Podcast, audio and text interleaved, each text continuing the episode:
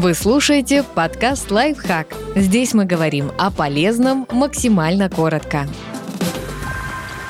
Как произвести хорошее первое впечатление? Оно обманчиво, но люди все равно продолжают ему следовать. Как быстро формируется первое впечатление? Согласно некоторым исследованиям, всего одной десятой секунды достаточно, чтобы сложить мнение о привлекательности, надежности, компетентности и агрессивности собеседника. И чем дольше мы с кем-то общаемся, тем сильнее уверены в своих первых впечатлениях. Что влияет на первое впечатление? Наибольшее значение имеют черты лица, интонация голоса, привлекательность, проявляемые эмоции. Кроме того, мы обращаем внимание на поведение, стиль одежды и позы, который принимает собеседник. Часто на первом впечатлении сказывается скрытое отношение, которое даже не осознается. Это значит, что на восприятие влияет не только образ и действия визави, но и наш собственный опыт, представления и предубеждения.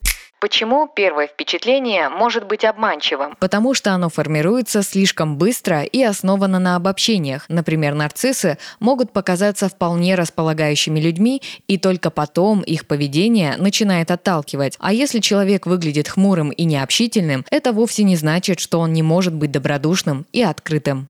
Как произвести хорошее первое впечатление? Готовьтесь к встрече заранее. Следите за собой и своим внешним видом. Вряд ли люди оценят вашу гавайскую рубашку и короткие шорты, если встреча была назначена в театре. Также следите за тем, что вы говорите и пишете. Держитесь уверенно и покажите свои лучшие качества. Спросите о том, что стоит к ним причислить у друзей или обратите внимание, за что вам чаще всего делают комплименты. Но будьте осторожны, близкие могут приукрасить украсить ваши достоинства, потому что любят, а остальные бывают неискренними, например, заискивая перед вами. Продемонстрируйте, что вы хороший собеседник. Слушайте своего визави, старайтесь действительно вникать в то, что он говорит. Проявляйте неподдельный интерес. Не перебивайте, давайте знать, что вы увлечены. Например, кивайте. Не стремитесь завершать предложение. Не стоит также сразу пытаться рассказать о себе слишком много или задавить человека глубокими познаниями.